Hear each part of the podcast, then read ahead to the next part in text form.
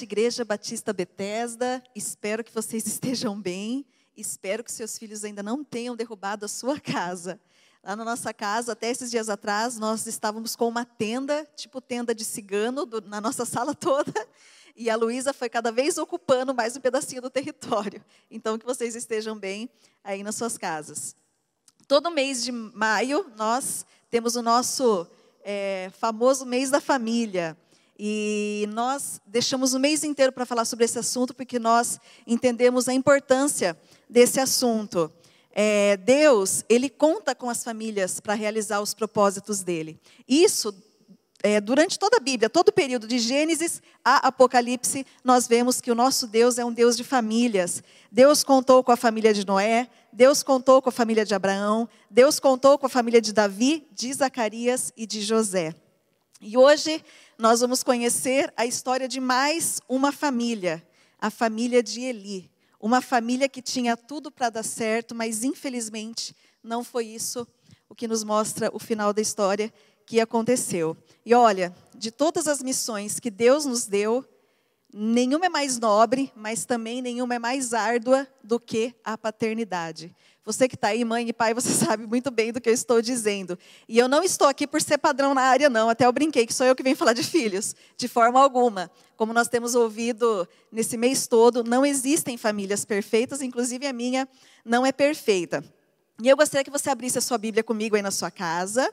É, e aproveitando, se você ainda não ouviu os outros casos de família que já foram é, expostos aqui, você pode lá no nosso canal no YouTube, você pode assistir também essas mensagens e conhecer os outros casos de família. Então, abre lá sua Bíblia comigo, no livro de 1 Samuel. Nós vamos ler é, capítulo 1, versículo 3, primeiro. Depois vou falando para vocês, tá bom? Vai ser tudo aqui no comecinho desse capítulo. Então, 1 Samuel, capítulo 1, versículo 3. Diz assim.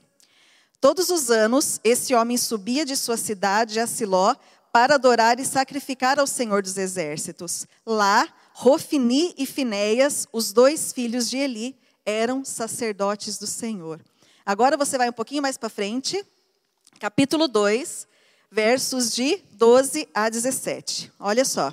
Os filhos de Eli eram ímpios não se importavam com o Senhor, nem cumpriam os deveres de sacerdotes para com o povo. Sempre que alguém oferecia um sacrifício, o auxiliar do sacerdote vinha com um garfo de três dentes. Enquanto a carne estava cozinhando, ele enfiava o garfo na panela, ou atravessava o caldeirão, ou a caçarola, e o sacerdote pegava para si tudo o que vinha no garfo. Assim faziam com todos os israelitas que iam a Siló. Mas antes mesmo de queimarem a gordura, vinha o auxiliar do sacerdote e dizia ao homem que estava oferecendo o sacrifício: Dê-me um pedaço dessa carne para o sacerdote assar. Ele não aceitará de você carne cozida, somente crua. Se o homem lhe dissesse: Deixe primeiro a gordura se queimar, e então pegue o que quiser, o auxiliar respondia: Não, entregue a carne agora, senão eu a tomarei à força. Verso 17. O pecado desses jovens era muito grande à vista do Senhor, pois eles estavam tratando com desprezo a oferta do Senhor. E o último, capítulo 3, verso 12. Nessa ocasião, executarei contra Eli tudo o que falei contra a sua família do começo ao fim, pois eu lhe disse que julgaria sua família para sempre por causa do pecado dos seus filhos, do qual ele tinha consciência seus filhos se fizeram desprezíveis e ele não os puniu. Queria orar com você. Feche os seus olhos. Se você estiver com a sua família, com os seus filhos, junta aí, mesmo que seus filhos já estejam mais velhos, chama eles, que a gente vai fazer uma oração. Senhor Deus e Pai, esta é a tua palavra, Pai querido, e nós encontramos na tua palavra resposta para tantos questionamentos, ó Deus, das nossas vidas. Por isso eu peço a Ti que a Tua palavra traga luz aos corações, aos pensamentos, e que nós possamos aprender através desses trechos aqui, Senhor amado, uma grande lição para a nossa família, como pai, como mãe, como, como filhos. Nos abençoa. Abençoa cada um que está aí na sua casa, Senhor, que a tua palavra possa tocar, ó Deus, e que nos lares agora haja realmente um mover espiritual sobre cada família. Nós oramos em nome de Jesus. Amém. Vamos lá, mas quem foi Eli? Vamos falar um pouquinho de Eli primeiro. Bom, Eli, ele era um sumo sacerdote. ele tinha a mais alta posição religiosa do povo de Israel. Ele intermediava as questões espirituais entre os homens e Deus, e ele ensinava também o povo as leis de Deus. Ele intercedia também a Deus pelo povo. Além disso, além de ser sumo sacerdote, ele também era um juiz. Ele tinha uma posição respeitada. E ele, ele era um líder muito reconhecido pela nação, ele já estava há 40 anos nessa função. Resumindo, Eli, o sumo sacerdote, ele exercia papel espiritual e também político sobre o povo. Além do mais, talvez você conheça a história de Samuel, quando Deus fala com o menino Samuel, Eli foi teve um papel importantíssimo na criação de Samuel, talvez você já conheça essa história. E Eli tinha dois filhos, como nós lemos aqui no capítulo 1, Rofini e Finéias. Os filhos de Eli, olha só que interessante. Os filhos de Eli, se fosse nos dias de hoje, nós diríamos que eles cresceram, nasceram e cresceram na igreja. A gente costuma falar assim, né? Ah, eu nasci em berço evangélico. Ah, eu nasci na igreja, eu cresci na igreja. Então, essa era, esse era o quadro, tá, dessa família. E uma coisa importante para destacar aqui é o seguinte: o problema aqui, condenado por Deus, não foi a estrutura religiosa, e sim a maneira como ele criou seus filhos. E nós vamos ver juntos aqui algumas razões por que ele fracassou. E uma coisa importante é, você vai ver essa frase aí: aprender com os próprios erros é bom, aprender com os erros dos outros é melhor ainda. Por isso que nós vamos ver aqui algumas coisas, algumas coisas que ele fez que foi motivo do seu fracasso para que a gente não repita os mesmos erros. Primeiro, Eli foi um pai ausente. Eli foi um pai ausente. Como eu disse, Eli, ele tinha a função de sumo sacerdote, ele era juiz. Você imagina a demanda que ele tinha para lidar com todas as questões, as pessoas atrás dele. E eu digo para você uma coisa: hoje em dia não é diferente. Você sabe, é, nós mulheres, geralmente, a gente está trabalhando fora, é, os homens trabalhando bastante também. E a queixa mais comum é que os pais não têm tempo para os filhos. Essa é a queixa mais comum. E a gente tem o costume de falar assim, eu várias vezes falei assim, nossa, mas o tempo está passando rápido demais, a gente não tem tempo suficiente para fazer as coisas. 24 horas do nosso dia não dá para nada. Mas na realidade é que as coisas urgentes tomam o lugar das coisas importantes. As coisas urgentes tomam o lugar das coisas importantes. Olha só, nós gastamos mais tempo construindo patrimônio financeiro do que edificando a alma dos nossos filhos. Nós muitas vezes estamos mais preocupados com isso.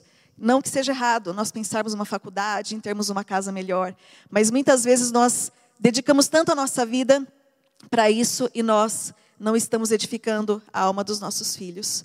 Nós muitas vezes ficamos preocupados com algumas coisas superficiais, é, entenda bem o que eu vou dizer.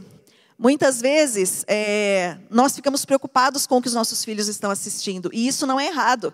Em casa também eu fico ali, urubuzando as meninas para ver o que elas estão assistindo no YouTube, é, filmes, séries, isso não tem nada de errado. Mas uma coisa que eu quero dizer para você: a sua preocupação não deve ser só essa. A sua preocupação deve ser em discipular os seus filhos. Não que você não tenha que ficar em cima, tá bom? Mas muitas vezes eu vejo algumas pessoas, ai, meu filho não pode assistir tal canal, porque meu filho não pode ver tal coisa, meu filho não pode ouvir tal coisa, mas não tem dedicado tempo no discipulado dos seus filhos. Nenhuma preocupação em discipular seus filhos no dia a dia. Nenhuma preocupação. E esse texto que nós vamos ler, eu queria que você lesse junto comigo aí da sua casa, Deuteronômio 6, 4 a 9. Olha que palavra forte. Ouça, ó Israel, o Senhor, o nosso Deus, é o único Senhor. Ame o Senhor, o seu Deus, de todo o seu coração, de toda a sua alma, de todas as suas forças.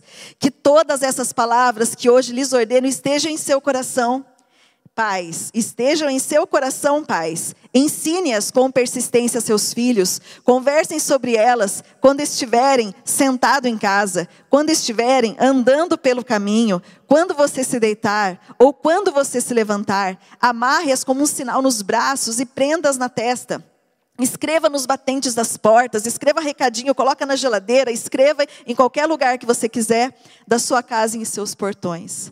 Nós precisamos ensinar aos nossos filhos que o nosso Deus é o único Senhor verdadeiro e esse papel é o nosso. Esse papel não é da Igreja Batista Betesda, esse papel é dos pais. Então você, papai e mamãe, esse papel é seu. Nós estamos aqui, lógico, para auxiliá-los como igreja, mas o papel de discipulado dos seus filhos é de vocês. Então guardem isso, que essas palavras que hoje lhe ordeno estejam no seu coração, papai e mamãe, para que você possa ensinar para os seus filhos. E aqui esse texto fala um pouquinho sobre o tempo. Olha só, converse sobre quando estiver sentado. Hoje em dia a gente não conversa mais, né? Talvez a gente senta ali, assiste televisão, Netflix e tantos outros, outros recursos aí de séries. É, andando pelo caminho também. Hoje em dia também não tem mais isso. Os nossos filhos muitas vezes vão de van para a escola, tá? E não tem problema com isso. Mas é, quando se deitar, colocar os filhos para dormir, quando se levantar, conversar com os nossos filhos, aqui está falando sobre diálogo. E isso é muito importante no discipulado dos nossos filhos. Agora fala aqui para mim. Quanto tempo você tem dedicado aos seus filhos? Quanto tempo você tem dedicado aos seus filhos? Quanto tempo você tem ficado no celular? Misericórdia, o bichinho que vicia, quanto tempo você tem ficado no seu celular? Olha só que vai aparecer para vocês, uma matéria da Folha de São Paulo, olha que inversão. Filhos reclamam que pais ficam tempo demais no celular e não dão atenção a eles. Se você colocar lá no Google, vai ter muitas matérias desse tipo. Pesquisa mostra que vício dos pais em smartphones elevou a insatisfação das crianças. Olha só coisa doida, né? Antigamente, os pais ficavam preocupados com a questão do vício do celular e hoje em dia as crianças estão preocupadas com isso, fazendo esse tipo de reclamação. Olha só, especialistas dizem que muitas vezes nós pegamos o celular sem nem saber o porquê nós pegamos. Para mudar é preciso sair do automático e prestar atenção em cada momento que você está pegando no seu aparelho. Você não concorda? Muitas vezes está passando, o celular está ali, você, opa, você pega o celular, tem nem motivo de você pegar, não tem nada sério para você responder, mas a nossa tendência é a gente pega, sempre está com o bichinho do lado, né? Ou está do lado da cama, ou está até junto, dorme junto com a gente, acorda junto com a gente, e senta junto com a gente, anda pelo caminho junto com a gente. Talvez o celular está mais próximo da gente que os nossos filhos. Misericórdia. Os pais conectados também precisam de muita autoobservação. Celular é um vício e ninguém vai se desconectar do dia para a noite, sabe? Tipo aquela promessa de segunda-feira de regime. Segunda-feira eu começo, segunda-feira eu vou abrir mão um pouquinho do celular. E você sabe que é difícil, a gente sabe o quanto é difícil. E eu gostaria que você assistisse um vídeo forte. É, é um, um vídeo simples, mas com um conteúdo poderoso. Eu queria que você assistisse comigo esse vídeo um pouquinho. O meu filho vive no celular.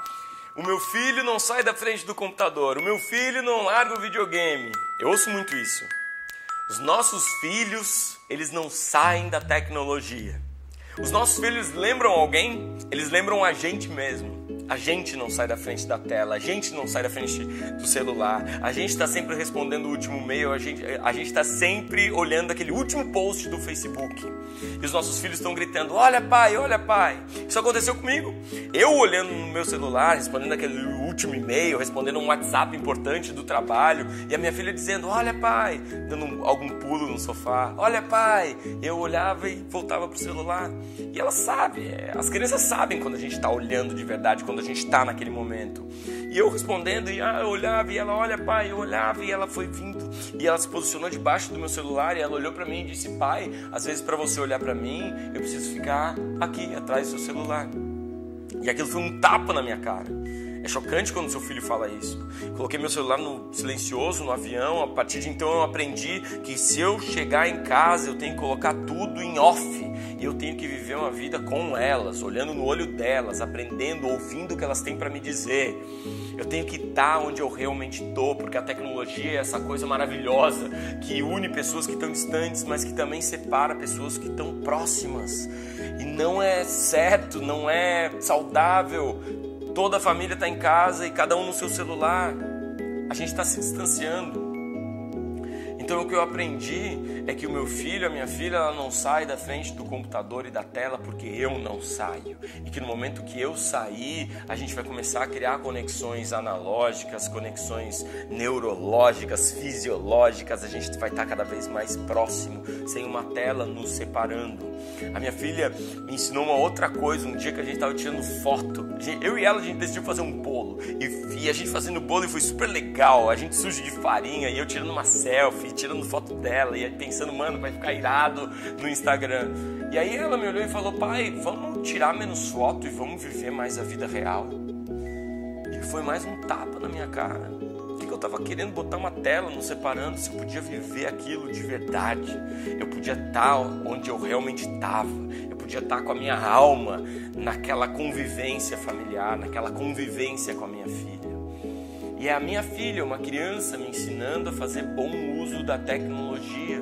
É a minha filha ensinando que eu posso chamar ela para sair do celular, não para tomar banho, fazer uma coisa chata, tipo dormir, fazer o dever. Eu posso chamar ela para ela sair do celular ou do iPad ou da televisão para fazer uma coisa comigo. E aí eu tenho certeza que ela vai sair da frente da tecnologia. Porque toda criança troca o tempo de tela por um tempo de qualidade com o seu pai. Basta a gente sair do nosso celular. Que vídeo forte você viu aí, que mensagem forte. Pai, sai do celular. Pai, dê atenção aos seus filhos. E como a gente pode mudar essa atitude? Como nós podemos mudar essa atitude? Lembre-se que nós estamos falando sobre os fracassos de Eli, que ele foi ausente. Então, nós estamos falando sobre a sua ausência na vida dos seus filhos. Então, como a gente pode mudar de atitude? Primeiro, observe quais são os momentos em que você usa o celular. É para trabalho ou diversão? É possível reservar um tempo do dia para essas tarefas? A gente tem que separar um tempo para estar com o celular na mão e deixar ele de lado também. Tá? Então, o pessoal está até acostumado comigo que eu não respondo tudo na hora, porque eu tenho tentado fazer isso, de deixar o celular um pouquinho de lado. Então, não tenha medo que as pessoas vão pensar de você, o mundo não vai acabar se você não responder. Então, meu irmão, se você mandar uma mensagem, tenha paciência, a gente responde daqui a uma semana. Estou brincando. Mas, assim, tenha. É, não, não acho que o mundo vai acabar por causa disso. Você não precisa responder tudo no momento, no exato momento em que te mandam. Dois, se o dia é muito ocupado, reserve um tempo de qualidade para os seus filhos. Brinque com os pequenos, em plena atenção. Se são adolescentes, conversem com eles. E, se for possível, deixe o celular longe de vocês nesse momento. Toda a família ter um tempo assim de qualidade. É, eu brinco com o pastor Ricardo que tudo que ele fala aqui eu uso contra ele mesmo. E uma vez ele falou uma frase que eu guardei muito, muito isso. E vira e mexe eu falo isso lá em casa para todo mundo. Onde estiver, esteja por inteiro. Então, se você estiver com a sua família, com, brincando ali com, com sua filha, esteja ali por inteiro. Esteja brincando ali, não com a cabeça em outro lugar. Guarde essa frase. Onde você estiver, esteja por inteiro. Três, seja o exemplo. Se pais ficam muito no celular e acham que estar bem nas redes sociais é importante, esse mesmo valor vai ser passado para os seus filhos. Então não tem como, você viu no vídeo, a gente vai reproduzir pessoas como nós, né?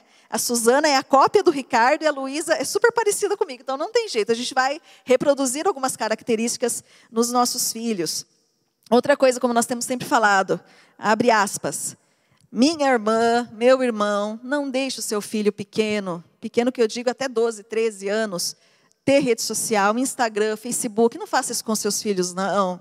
Não faça isso, não dê limites. Né? Se já tiver, ah, como eu vou tirar agora, Elô? Conversa, fala, ó, filho, a mamãe errou, papai errou, você está lá, mas você não tem idade ainda para isso. Tá? Então, tome, a gente tem falado muito sobre isso na igreja. Então, assim, se Deus tem falado com você, obedeça o que Deus tem falado. Quatro, tenha em mente que as pessoas que estão presentes em um ambiente vão ter prioridade aos que estão no celular. Nós que estamos ali, sua família é prioridade do que aqueles que estão no celular. Nem sempre todas as mensagens, mensagens precisam ser respondidas na hora. O importante agora continuará sendo importante depois. Pode ter certeza que notícia ruim chega logo e vão te ligar. Ninguém vai mandar notícia ruim por WhatsApp.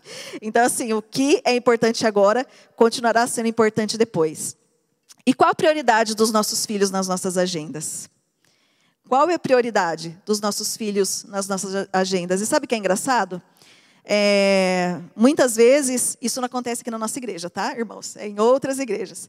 Muitas pessoas às vezes falam que estão sem tempo para a família. Olha, eu não tenho mais tempo para minha família, porque eu não tenho tempo de passear, porque eu não tenho tempo para ficar junto com eles. Eu acho que é a igreja que está roubando muito o meu tempo, gente. Isso é uma mentira que Satanás tem colocado na mente das pessoas. Nós somos exemplo vivo lá em casa. Nós somos 24 horas por dia ligados na igreja. O tempo inteiro pensando em igreja. A gente chega ao almoço falando de igreja, a gente vai dormir pensando em igreja. Mas é, é, uma mentira do diabo quando você deixa de estar nas coisas de Deus, quando você deixa de liderar achando que é isso daí que vai resolver o problema de tempo da sua família. Isso é um engano de Satanás. Isso é uma mentira do diabo. Então, primeiro, que nós falamos aqui, falta de tempo, você ser um pai ausente. O segundo, outra coisa que fez com que ele fracassasse foi que ele era um pai omisso e acomodado. Então, primeiro, ele foi um pai ausente. Segundo, ele foi um pai omisso e acomodado. E olha só que interessante, sabe o que quer dizer omisso no dicionário? Que é dado ao esquecimento ou não faz o que deveria, que revela ou age com negligência, descuidado, uma pessoa negligente. Sabe o que acontece? Eli tinha consciência de tudo o que estava acontecendo com seus filhos, como a gente vai ouvir um pouquinho ainda, mas fazia de conta que não via. Olha só o que diz 1 Samuel 3,13.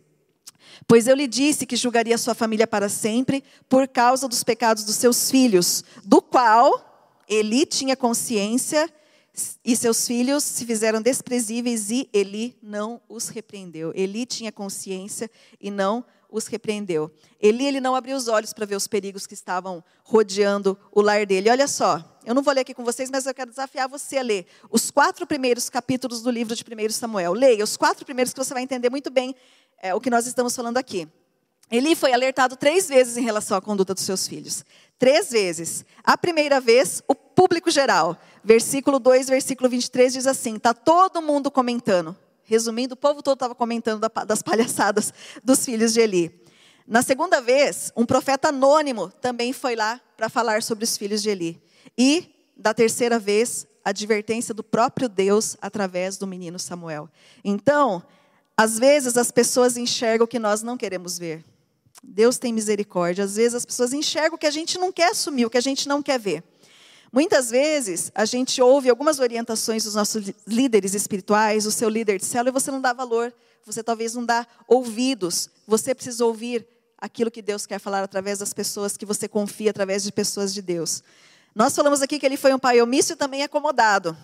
Olha só que interessante. Eli começa no capítulo 1, sentado na cadeira, capítulo 1, versículo 9, que ele estava lá, sentado na cadeira na porta do templo, e no capítulo 4, Eli também se encontra sentado numa cadeira. Então, Eli, ele se tornou um pai acomodado. Que Deus levante você dessa cadeira, dessa acomodação, que Deus nos levante como mães e pais da nossa cadeira do lugar de conforto. Uma outra razão porque Eli fracassou. Então, ó, primeiro, Eli, ele foi um pai ausente. Segundo, Eli foi um pai omisso. Ele fez de conta que não estava vendo o que estava acontecendo e também acomodado. Ah, agora já foi, agora já cresceu, né? Então deixa para lá. E o terceiro, que não sei se é o seu caso, eu fiz um teste lá em casa eu com o Ricardo, talvez a gente tenha um pouquinho disso. Eli foi um pai bonachão. Bonachão. Você está aí do lado da sua esposa, né? Falou assim, meu amor, eu sou um bonachão. 1 Samuel 2,29. Por que você honra mais os seus filhos do que a mim? Deus pergunta a Eli. Sabe o que Deus estava afirmando aqui? Que Eli deixava os seus filhos à solta, livres para fazer o que eles queriam. Eles pintavam e bordavam no templo como sacerdotes, né? E a Bíblia diz que além de não corrigir o mau comportamento dos filhos, Eli acabou participando das palhaçadas que eles faziam. Né? Eli acabava comendo a carne que era oferecida a sacrifício junto. Então Eli acabou, né, virou um pai bonachão naquela altura do, camp do campeonato. E você vai ver aí na tela o fenômeno chamado de síndrome do imperador. Tá? Está aparecendo para você uma imagem. Uma referência, olha só que interessante. Eu não sei aí, é, tem um teste no, no Google, você pode procurar para saber se você, se você tem um filho ou imperador dentro da sua casa. Então, ó, é, é, síndrome do imperador é uma referência ao tipo de relacionamento entre a criança e os encarregados da sua educação. Então, pai, mãe, vó. É um padrão de interação onde as crianças aprendem a controlar o adulto, fazendo-o obedecer e cumprir as suas exigências. Será que você tem um imperadorzinho, uma, impera, uma imperatriz na sua casa? Será que você tenha na sua casa? É, faça esse teste no Google lá. Eu, eu fiquei meio assustadinha, porque eu falei, nossa, a gente tem, talvez, tem que, a gente tem que vigiar aí, porque senão as crianças. E ó, te falar uma coisa para você, papai e mamãe. As crianças são muito espertas. Ela, é, é, eu vejo que hoje as crianças não fazem mais tipo aquela birra de gritaria muitas vezes, não. Elas vêm com aquele jeitinho, né, de modo sutil, e na hora que você vê, você já fez tudo o que elas queriam, né? Então a gente precisa vigiar, porque as crianças estão muito espertas, né? elas fazem isso de modo sutil. É muito engraçado. É, antigamente, a gente não escolhia roupa. Minha mãe me vestia com sainha xadrez, gravata compridinha do mesmo tecido. Então, assim, a gente não tinha isso. Eu achava o máximo. Hoje em dia, não. Hoje em dia, se deixar. A criança manda na própria roupa, manda na roupa do pai, manda na roupa da mãe. A criança é que veste todo mundo na casa. Nós precisamos vigiar com os nossos filhos. São bênção do Senhor, mas nós precisamos estar sempre ali, ó, no controle com eles.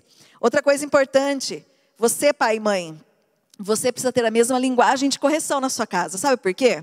Quando nós tivemos a Suzana, é, eu sempre fui um pouco mais mole, tá? O Ricardo sempre foi um pai mais firme ali.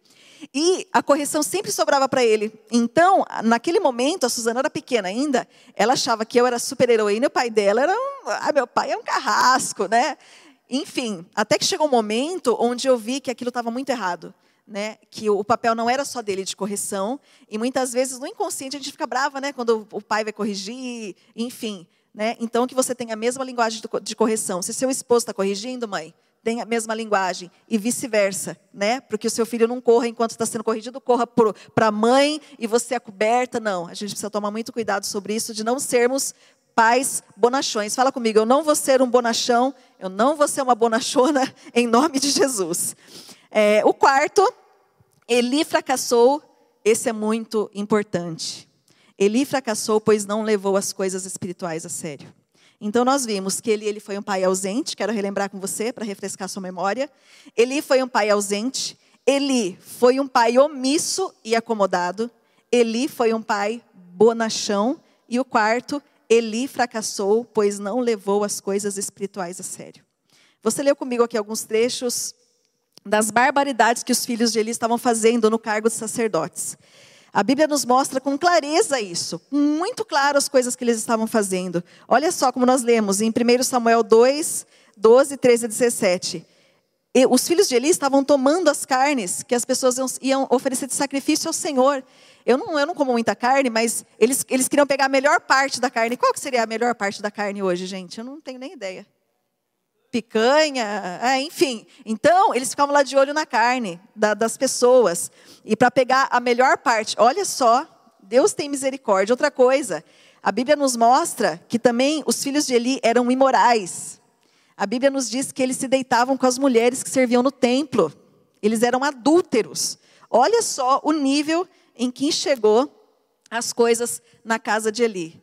É, e a palavra nos tem uma coisa, um texto muito forte Talvez você nunca ouviu esse texto, mas que se encontra lá em Jeremias 48, 10, que diz assim: Maldito o que faz com negligência o trabalho do Senhor.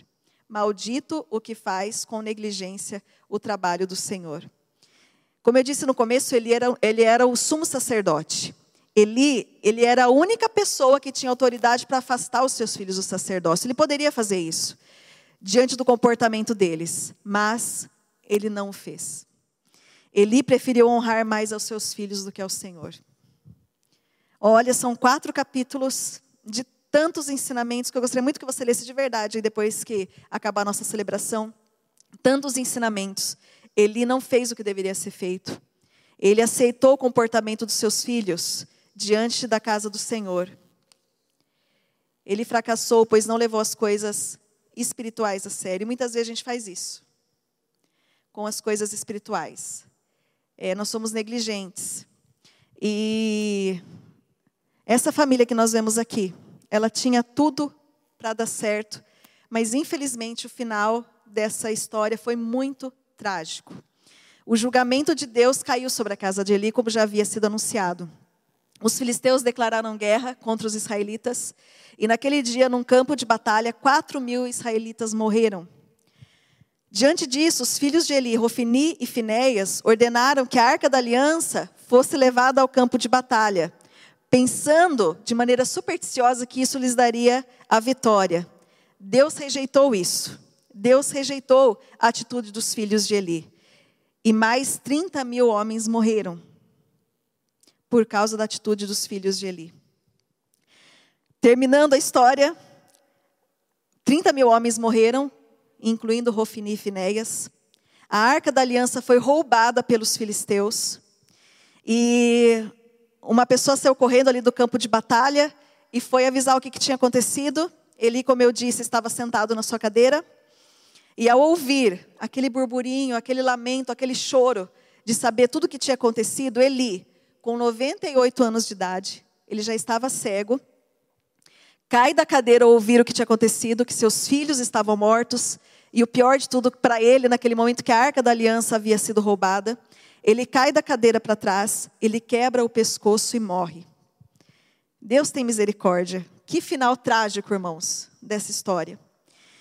Mas não acabou ainda não, tem mais coisas. Sua nora grávida, de ver tudo aquilo, de saber que o seu marido estava morto, de saber que a arca da aliança tinha sido roubada, de ver o seu sogro morto, ela não, ela entrou em trabalho de parto, ela não resistiu às dores e também morre. Parece mentira, né? Quando você olha e nossa, isso está na Bíblia? Está. Enquanto ela morria, as parteiras estavam ali, ela deu nome ao seu filho. Ela deu o nome de Cabô, que significa a glória se foi de Israel. A glória se foi de Israel.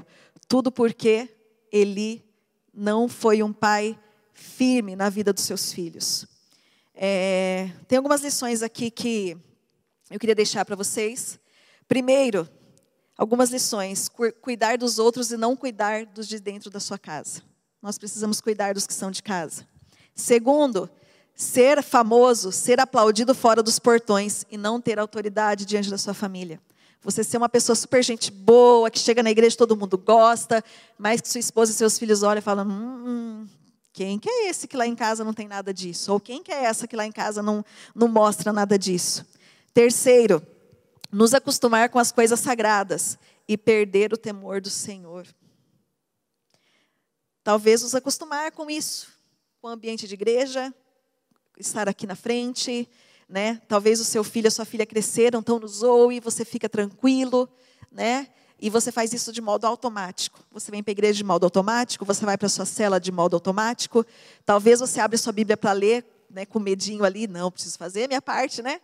Talvez você entrou no piloto automático, como todo mundo corre o risco de entrar no piloto automático e perder o temor do Senhor. Nos conformar com o pecado dos nossos filhos nos conformar com o pecado dos nossos filhos. Eu a gente tem visto muitas coisas acontecendo com filhos de ministros e dói, né? A gente fica muito triste. Você deve ter ouvido muito falar sobre isso. É, mas a gente não pode se conformar com isso. A gente vai orar, a gente vai vencer tudo isso em oração. Outra coisa, outra coisa que a gente aprende com Eli: aceitar passivamente a derrota em nossa família e desistir de lutar.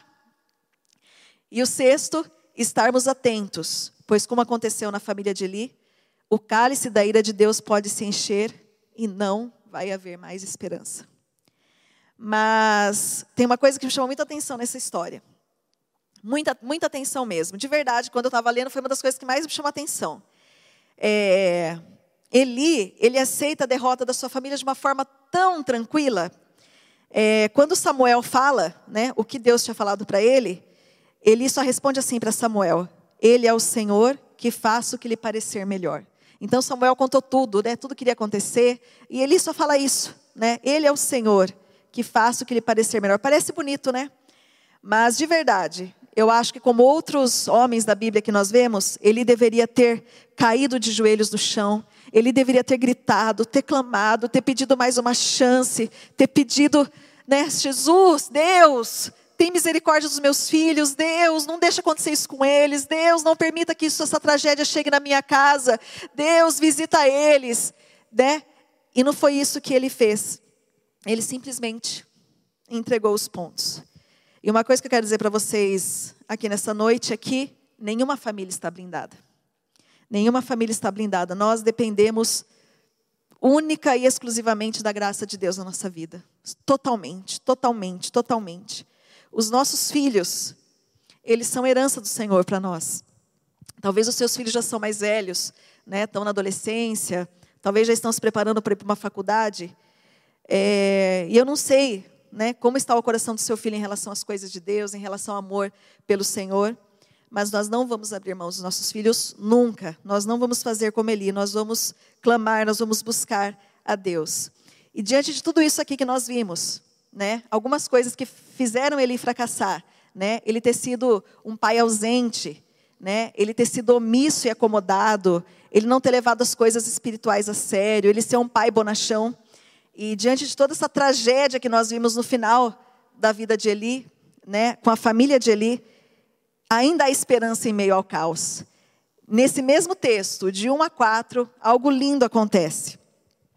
A Bíblia diz que naquele tempo, raramente as pessoas ouviam a voz de Deus. Era muito difícil, estava muito difícil as pessoas terem visões, né? E olha só para mim. Deus, então, naquele tempo onde raramente se ouvia a voz de Deus, Deus, no meio da noite, ele conversa com um menino, o pequeno Samuel, uma simples criança que ouve a voz de Deus. Uma simples criança que ouve a voz de Deus, uma criança que ouve a voz de Deus. Isso nos, nos mostra que, em meio ao caos, Deus pode fazer algo acontecer. Deus pode falar com a gente, Deus pode falar com você. Em meio ao caos da sua família, Deus pode fazer algo lindo acontecer. Deus pode, Ele vai fazer. Nós precisamos realmente estarmos na dependência do nosso Deus. E eu quero deixar uma pergunta para você. Que casa ou família você está construindo para Deus? Que casa ou família você está construindo para Deus? Eu queria orar com você nesse momento. Eu queria. Você está aí junto com a sua família. Talvez seus filhos pequenos estão correndo, né? Porque talvez de forma online assim, um culto mais, uma celebração mais adulta não os atraia, mas eu gostaria que você fosse atrás deles, né? Se os filhos pequenos estiverem saracuteando por aí, vai atrás deles, você vai buscá-los.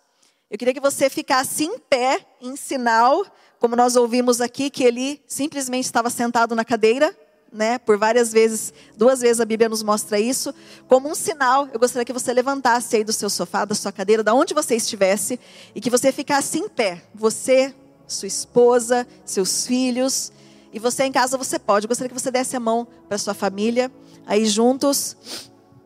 E lembre-se disso.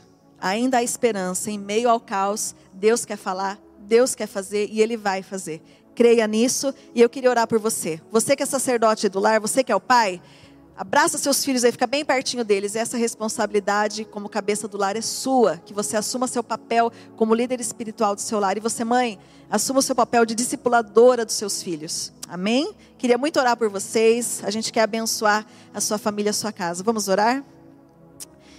Querido Deus, Pai querido, em meio a uma história tão trágica como que nós lemos aqui, Pai querido, em meio a tanta tristeza, Pai querido, onde nós vemos que a glória do Senhor se foi de Israel, o Senhor ainda fala, o Senhor traz esperança, o Senhor fala no meio da noite com uma criança, o Senhor é um Deus do impossível, Pai.